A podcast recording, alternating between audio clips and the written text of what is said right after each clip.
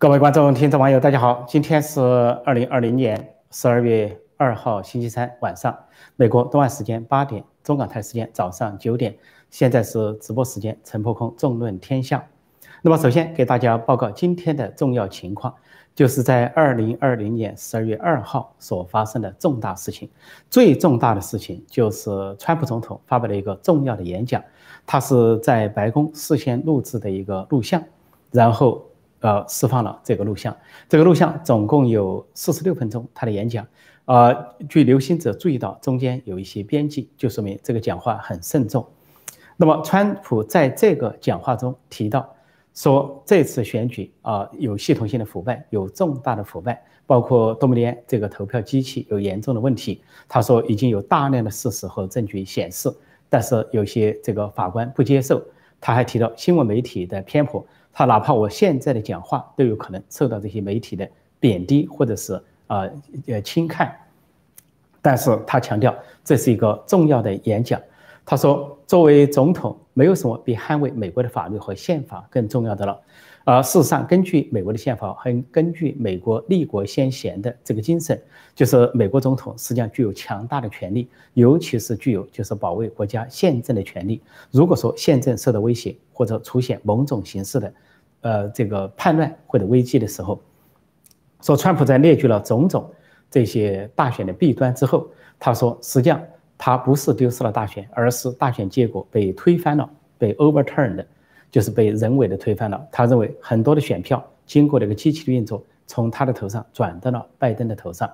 他说，我并不怕失败。他说，我是即便是失败，也是在公平的、合理的选举下的失败。说他根本谈不上失败。也就是说，他要捍卫这个选举，捍卫的是这个宪政。他认为这是一个被盗窃的选举。这些选举目前媒体公布的结果，选举结果是被是从美国人民手上盗走的、盗取的这个呃呃这个这么一个选举，这么一个结果。所以呢，他完全就不接受这样一个选举的结果。所以呢，他呼吁他呼吁啊，最高法院介入，最高法院介入，就是联邦最高法院。这是他起码的呼吁。实际上，在他这个讲话中，可以说有强大的暗示。他强调，尽管这个他预料他这个话，他这个演讲可能会被主流媒体为左流媒左派媒体所贬低，因为显然左派媒体、主流媒体就避而不报道。那么有一家叫福克斯新闻，是本来是原来是比较保守的，今年是转向了比较靠左派的主流媒体。那么他们呢，摘取了川普的一些讲话。啊，并且呢，做有请了几位专家做评述，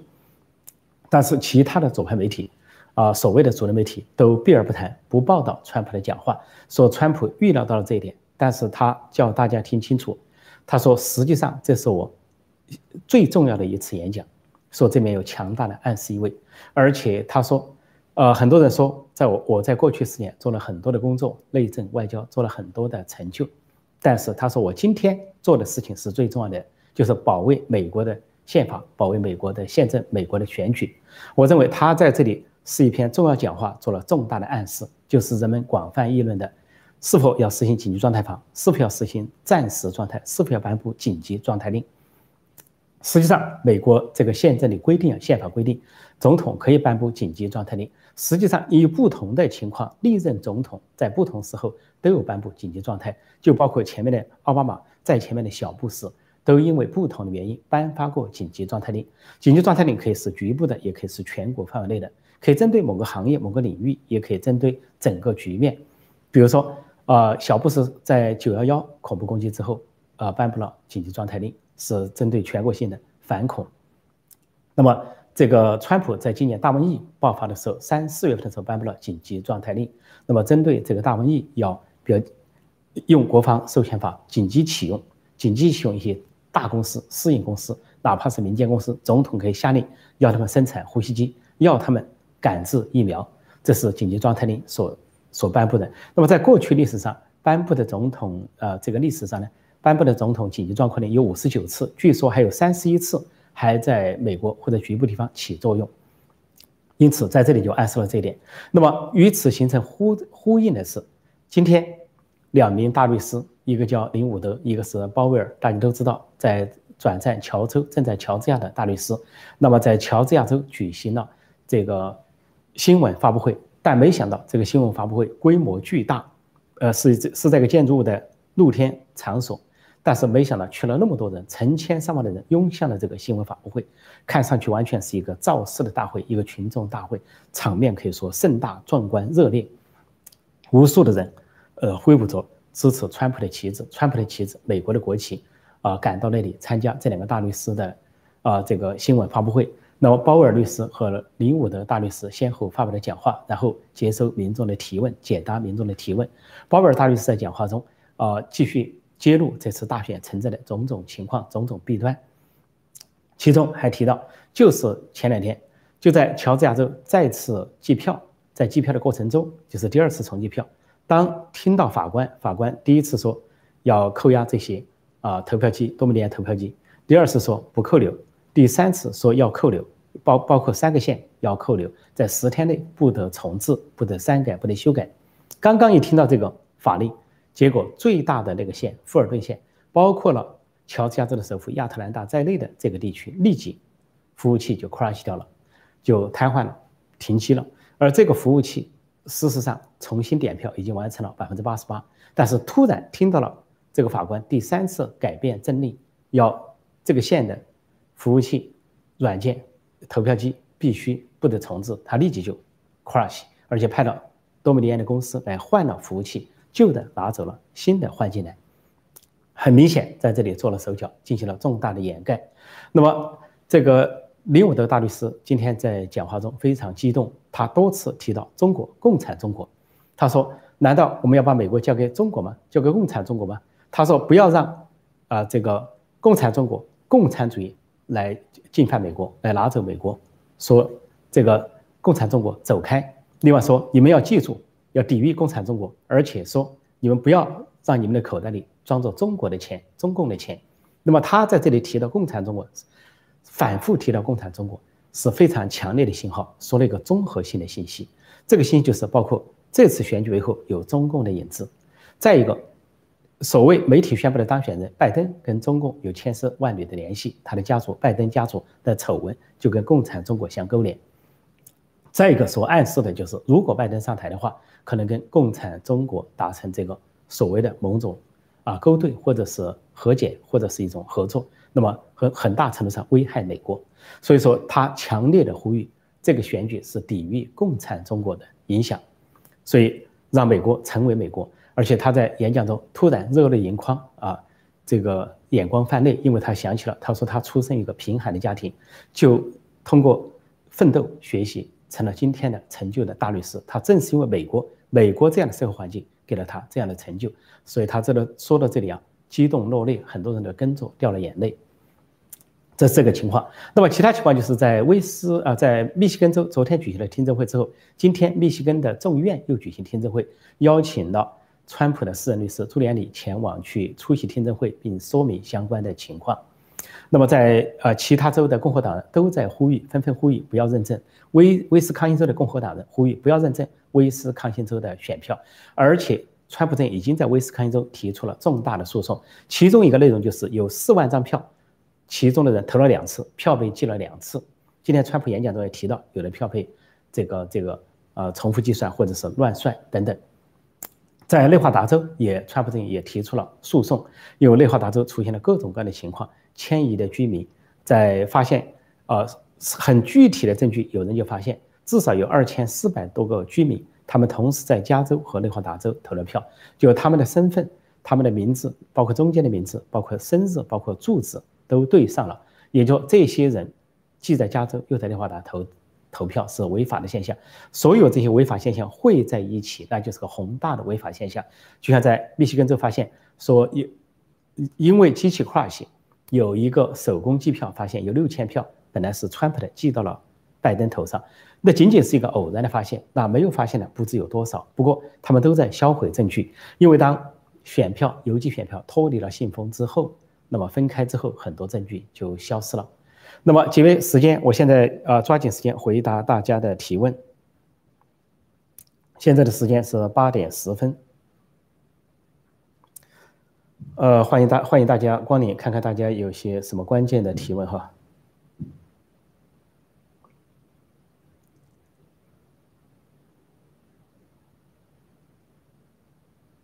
这里说，感觉这次美国大选太乱了，颠覆了我们对美国民主的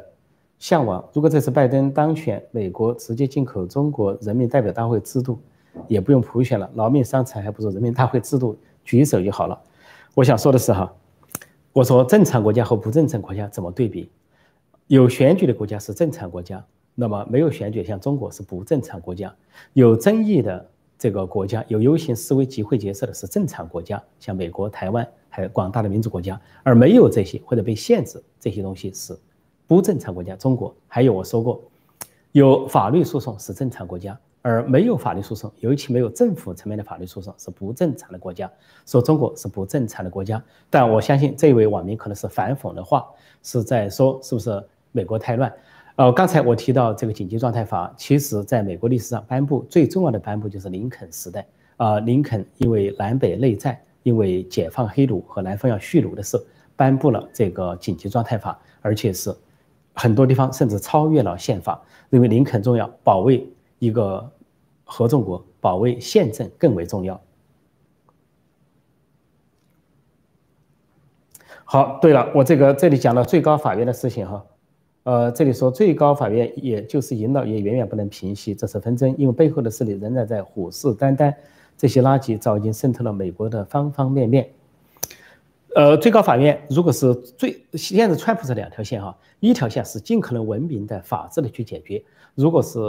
啊这个州议会的层面能解决最好，如果是众议院参议院能解决最好，如果最高法院能解决最好，这就是相当文明、相当法治的方面，川普方非常克制。希望通过这一路去解决，但是如果这一路受到了深层势力深层的这个渗透，无法解决，很多建制派的东西，民主派、民主党的建制派、共和党的建制派在抵制川普的话，那对不起，川普就有可能动用紧急状态法，动用另一种相对来说比较刚猛的手段，那是不得已而为之的选择。那么今天川普的重要讲话就暗示了这么一个重大的暗语。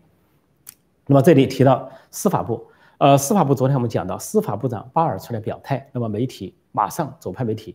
呃，主流媒体广泛报道，以美联社为首报道说，啊，巴尔说了，啊，没有发现啊，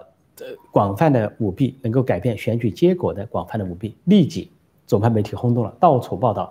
但事实上，到了昨天晚间，美国的司法部释放了一个声明，发布了一个声明，说，有些媒体误解了啊。这个司法部长巴尔的意思说，巴尔部长并没有说到此就结束了，并没有说不存在舞弊或者是欺诈，说我们仍然继续在收集有关的舞弊的指控、舞弊的证据，我们仍然在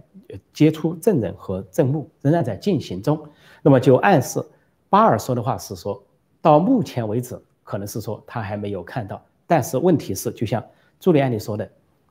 很多的证人没有被传唤，很多的物证司法部没有看到。还有很多的这些指被指控的这些投票机啊，投票软件没有被查扣，传法院没有发传票来清查这些东西，还只有就只目前只有乔治亚州有一个法官发布了在三个县有关的投票机器和软件在十天之内不得重置修改删改，只有这个地方公布了。所以说在这样的前提下，司法部还没有进入真正的办案，所以这个媒体呢有炒作，说司法部的声明说还说到说。呃，媒体所报道的既不是司法部长的意思，也不是原先美联社报道的最初的含义，实际上就暗示呢，相关的调查仍然在进行中。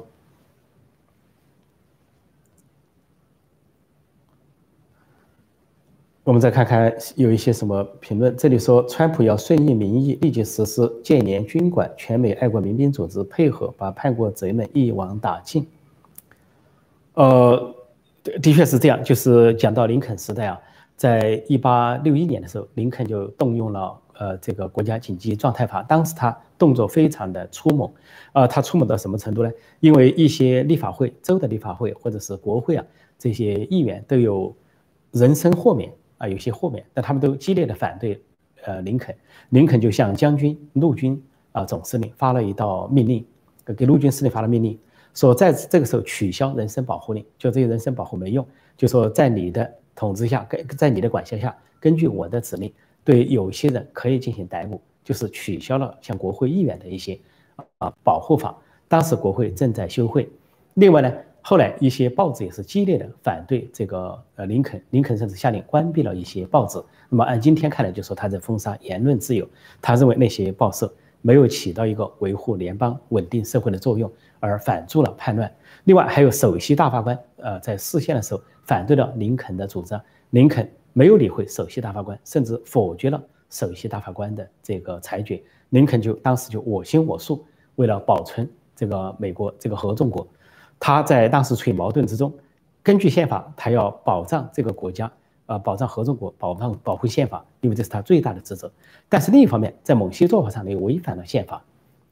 结果。就根据先贤，像大概是杰斐逊就说过一句话，他说有时候作为一个美国总统有很强大的权力，当国家处于危机和紧急状态，比如说处于叛乱这种情况，他有可能在一定程度上违反宪法，他也要保护这个国家。说那个时候宪法不能只是成为一个空的条文，而总统的具体行动才能够真正的保卫这个国家。所以在先贤的解释中有一些说明，这是林肯能够那样做的一个动力。那么今天川普讲到这番话。恐怕有这方面的强大的暗示，尽管没有做出决定，在他的讲话中，四十六分钟的讲话有多处的这个编辑，外界都听出来了，就说明这个编辑中可能这个经过再三的斟酌，哪些话该说，哪些话不该说，哪些话点到即止。那么说到媒体，都知道今年的媒体比林肯时代的媒体还要糟，左派媒体，这个主流媒体，而且今天还有一个大新闻，就是 CNN 高层开会，这个总裁扎克每天召集编委员会。专门布置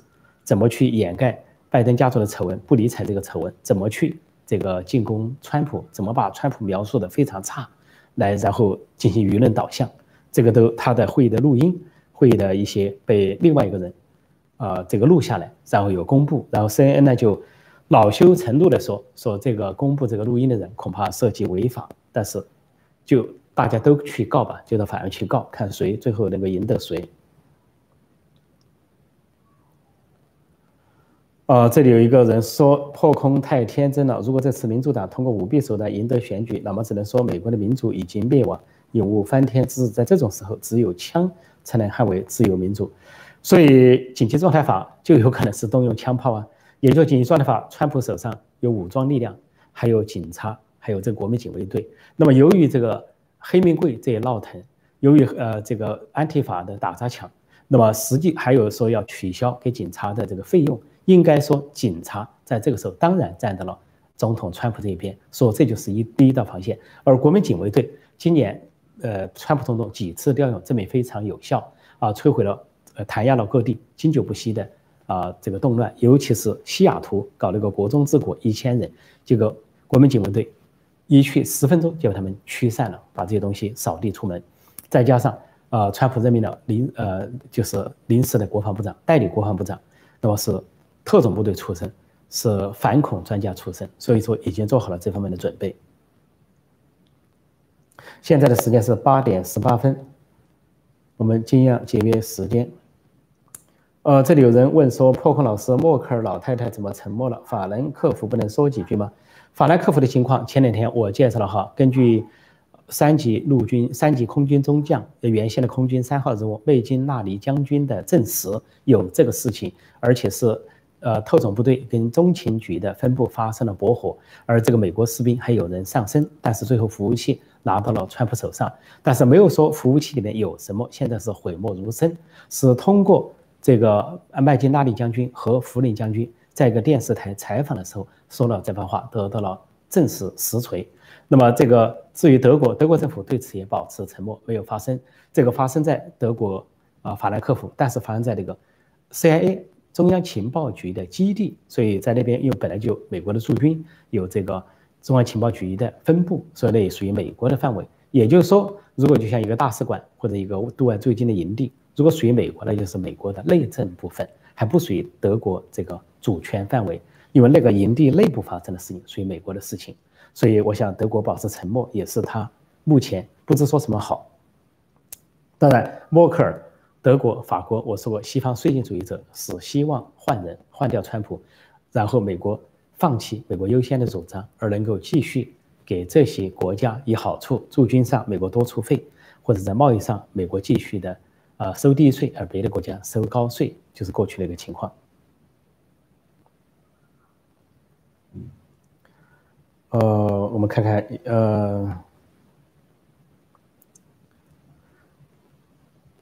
有一个朋友说，现在根本不是有没有证据的问题，是对方没证据为理由拒绝选举舞弊指控，进而维持虚假选票，拜登胜选。今天我注意到，在福克斯新闻的一个电视节目中，有几个来宾在那谈论时谈论不同的观点，其中一个人就说，说媒体老说。没有证据，什么 baseless，没有根据的指控，没有根据的指控。但是那么多的听证会，那么多的证人，举了那么多的事例，而且发生了那么多奇怪的事情，为什么这些左派媒体、主流媒体还坚持说没有证据？说这都成了他们的一个口头禅。实际上这是一个左派媒体、所谓主流媒体集体的一个约定，相当于是某种形式的媒体政变。说老实话，如果川普颁布了紧急状态令，对这些左派媒体采取了某种形式的行动的话，对于他们所作所为啊，应该说也都是，呃，咎由自取，或者是可以对号入座的，跟新闻自由还真没关系。有的人是完全的这个妨碍新闻自由。对了，今天还值得提到一提，今天川普还说了一句话：如果说国防法案，因为参众两院正在讨论，国会正在讨论新的国防法案，比如二零二一年的国防授权法案里边，如果不去掉、不改变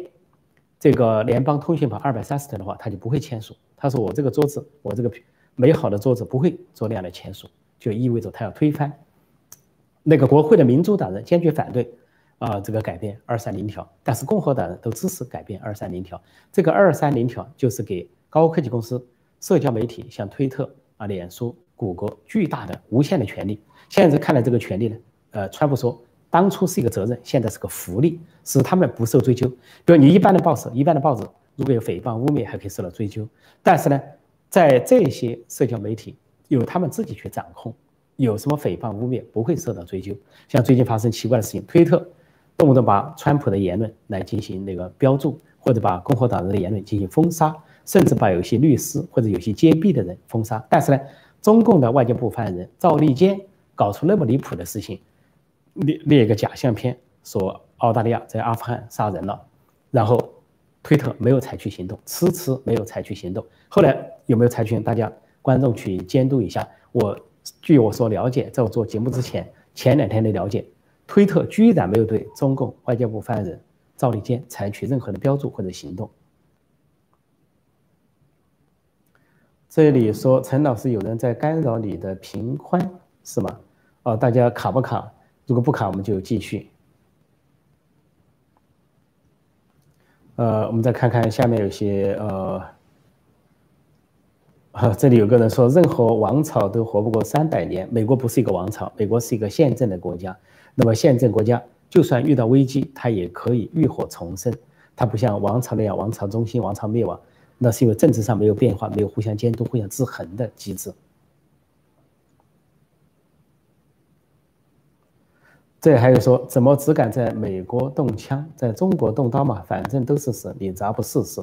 到现在，我听到网友也在议论，说川普如果是紧急状态法的话，那么就内外都生效。对内来说，可能是要去评定判断，如果有大量的证据显示这个选举被操纵的话，那么就相当于评定判断。对外的话，如果跟共产中国交战，那也相当于对外部的一个。惩戒，因为共产中国可能介入了，深度介入了这次美国大选。那么，川普在今天的重要讲话中，他还提到一个话，他说非常奇怪的是，就对手讲的是拜登，他人家人就叫他不要竞选，啊，你就休息，你就我们给你办好了，就相当于说，当时拜登很奇怪的躲在地下室，很少参加竞选活动，很少主办竞选活动，有竞选都在空空的停车场发表一些零星的支离破碎的演讲。所以给人的感觉非常怪，就是说，好像有一个势力在告诉拜登：“你不用选了，你不用竞选，你不用努力，你就休息吧，我们给你搞定了，肯定当选。”所以联想了我们网民都熟悉的话，希拉里说了一句神秘的话，说：“十一月三号晚上，你无论如何不要认输，告诉拜登，无论如何不要承认败选，无论如何，也就等着有选票来。”而这个南希·佩洛西讲了一句话，说：“无论十一月三号发生什么事情，我们都要把。”拜登送进白宫，为什么这么肯定？为什么这么肯定？背后大有猫腻。再加上拜登又说漏了嘴，就在选举前一个星期多，十月二十四号，他说漏嘴，说我们民主党已经组建了史无前例的最广泛的选举欺诈联盟。他亲口说出来，一言一句没有修改。说是雨雾，但是恐怕是暴露。啊，我再看看这个接下来有些什么呃主要的问题哈。这里说实施建年，首先要驱逐中共大使人员。特朗普用法律武器，啊，如果法律武器失效，就实施军管。那么是否会驱逐中共大使？那要看当时中共的这个表现情况了。这个倒不是当务之急。呃，当务之急的话呢，啊，这个说的很对。这个网民说，先是法律渠道，不行的话，那就是军管。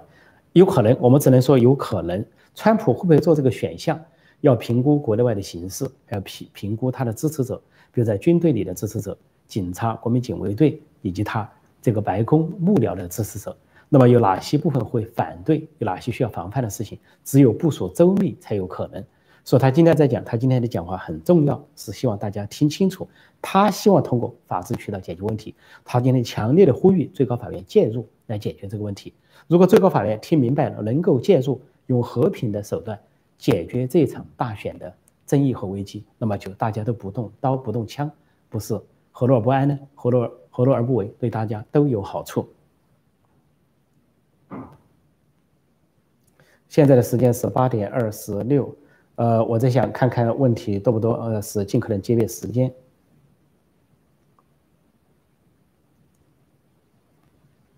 这里说，除非中共国或者外国势力入侵美国或者内部严重失序，美国总统才可以宣布国家进入紧急状态。我说过，美国总统以不同形式宣布紧急状态已经有五十九次，那么其中三十一次还在一定范围内起作用，在小布什时代、奥巴马时代都有过，只是局部的因不同的原因。所以紧急状态并不是啊美国总统啊在最危险的情况下才可以宣布的。呃，那么在全国范围内宣布的确比较少见。那就是林肯时代，南北内战前夕或者南北内战开始的时候。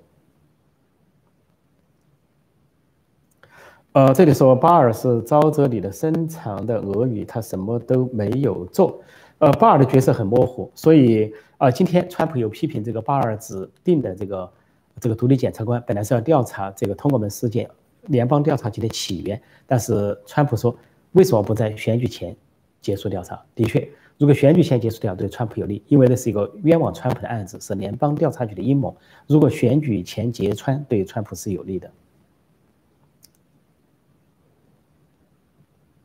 呃，再看看大家有什么问题啊？最近，哦，说最近共产党几个月都直接的转 CNN 了，CNN 的确是说相对美国的新闻联播是有可能，CNN 出很多问题，最近的一系列录音曝光可能会曝光他们内部的。深层次的问题，甚至有可能涉及到这次大选背后的丑闻都有可能。啊，有人问到中澳关系或者黄之锋先生的事情，那么我早上有一个新闻评述哈，早上发布美东时间，晚上是直播谈美国大选，最近是这个安排。如果大家要看到我对香港问题的评述和中澳关系的评述，请留意啊，明天就是早上，呃，这个美东时间早上六点过的这个新闻评述啊。中港台时间晚上七点过的新闻评述，我看大家的情况都比较呃统一，就说川普总统应该尽快进入军管，国家进入紧急状态，什么两党轮替该结束了，呃，重建体制，呃，倒不是两党轮替要结束，我是觉得就是说这个要啊灵活运用，在国家面临紧要关头，如果是内有内叛乱，外有。外部势力干预的话，川普的确应该采取果断的行动。但是我还说了，这个川普总统本人要进行评估。好，由于时间关系啊，我下面还有一场电视节目，所以我今天就暂时讲到这里。谢谢大家光临，我明天同一时间再跟大家在线互动、在线交流。好，谢谢大家参加参与，祝大家晚安，再见。